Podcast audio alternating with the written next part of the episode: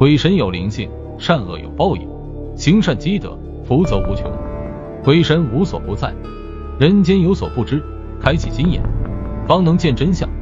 鬼神有分界，人间有规矩，勿越雷池，方能安然无恙。中国悬疑故事。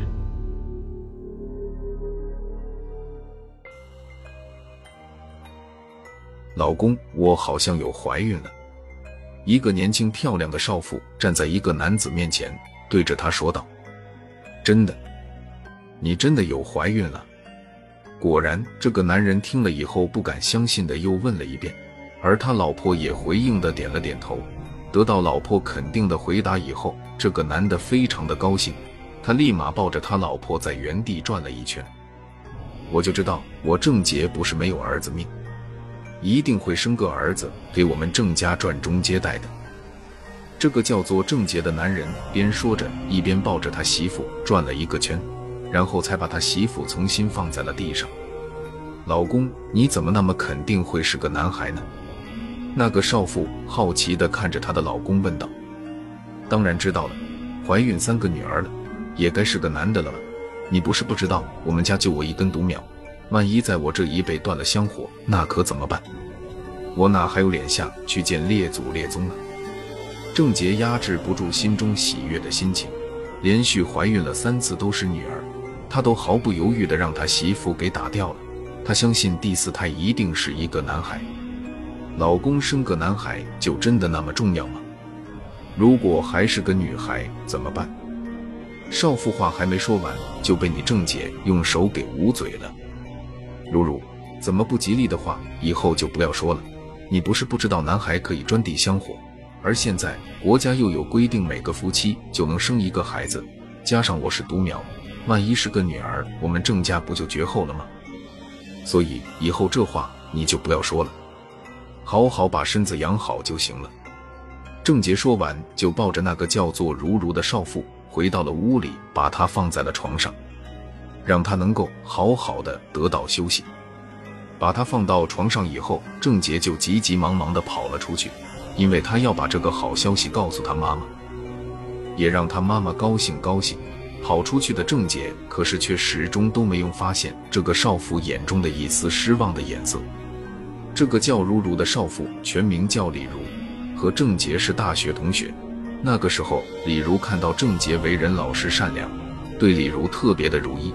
李如认为找男人结婚不就要这样吗？这样的男人才会踏踏实实给你过日子。至于那些有钱的男人，你觉得他会给你安心过日子吗？所以李如就答应了郑杰最后的求婚。郑杰的家住在一个很偏远的农村里面，这里思想迂腐，很多人都很传统，特别是很严重的重男轻女，现在特别的严重。再加上国家有个规定。每户人家最多生一个孩子，这一下男孩就更加金贵了。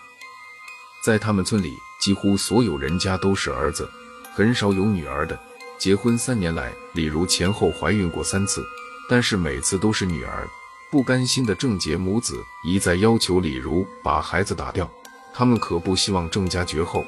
没办法的李如之后听从了郑杰的话，前后为他落胎三次。而这三次，李如是彻底的对郑杰寒心了。在郑杰眼里，只有儿子。为了生儿子，毫不犹豫的让李如把自己的三个女儿都打掉，虎毒不食子呢。没想到郑杰心怎么狠，一滴眼泪不由自主的从李如的眼眶中流了下来。很快，外面就传来了郑杰母子回来的声音。李如很快擦了擦眼泪，看到郑杰的妈走了进来。也勉强一笑，对着他叫了一声妈，可是他却摆了摆手，担不起。来我们家三年了，一个蛋都没下，还好意思叫我妈？如果这一次还是不是男孩的话，李如，我告诉你，就别怪我让我儿子休了你了。一个不能生儿子的女人，我们要她有何用？说完，更是恶狠狠地盯着他。妈，你说的什么话？我那么爱李如，不可能跟她离婚。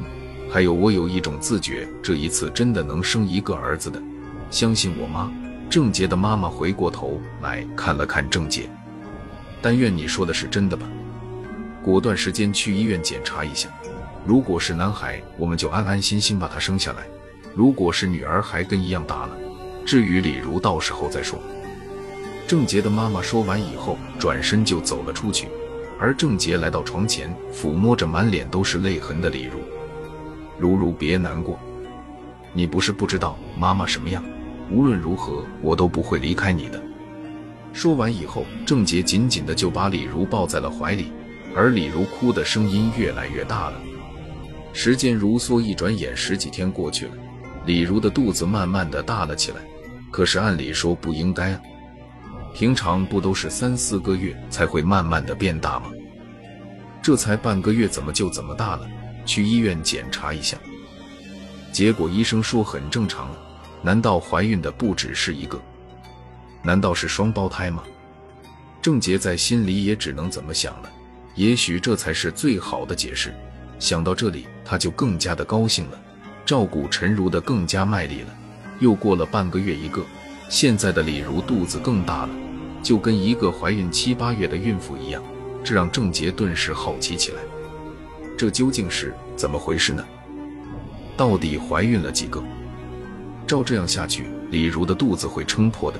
于是郑杰急急忙忙地送李如送到了医院，通过检查。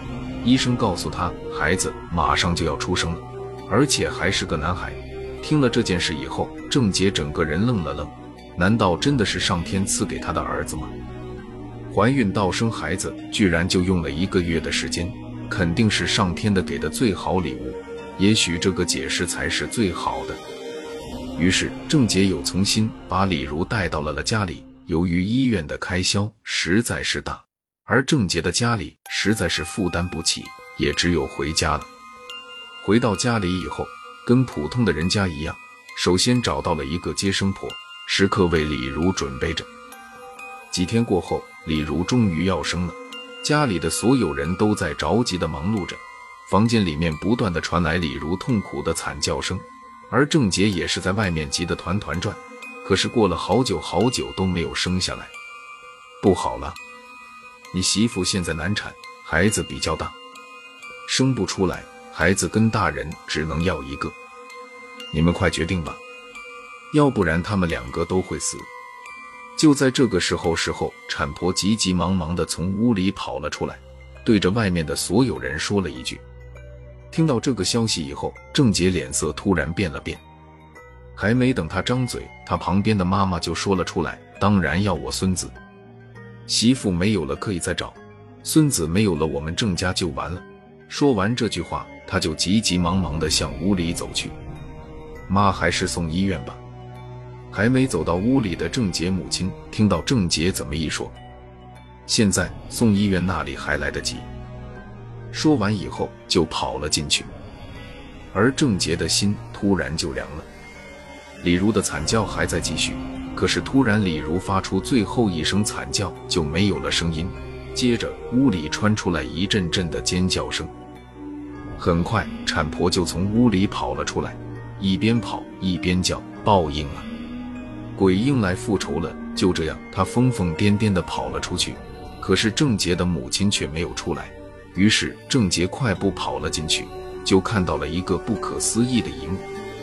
他看到一个男神鲜红色的小男孩坐在地上吃着什么东西一样，而他妈妈跟他媳妇躺在了床上，慢慢的从这小男孩走了过去，来到小男孩身边就看到了就看到了他手里拿着来个快要吃完的血淋淋的心脏，再抬头看去，床上的婆媳胸口都是血淋淋的两个洞，显然他们的胸口的心脏都是被这个小男孩给掏走吃了。看到这里，郑杰大叫一声，摔倒在地。而这个时候，小男孩把仅剩下的心脏吃了以后，转过头来看到了郑杰坐在地上。爸爸，我好饿啊！你给我把你的心给我吃了，好不好？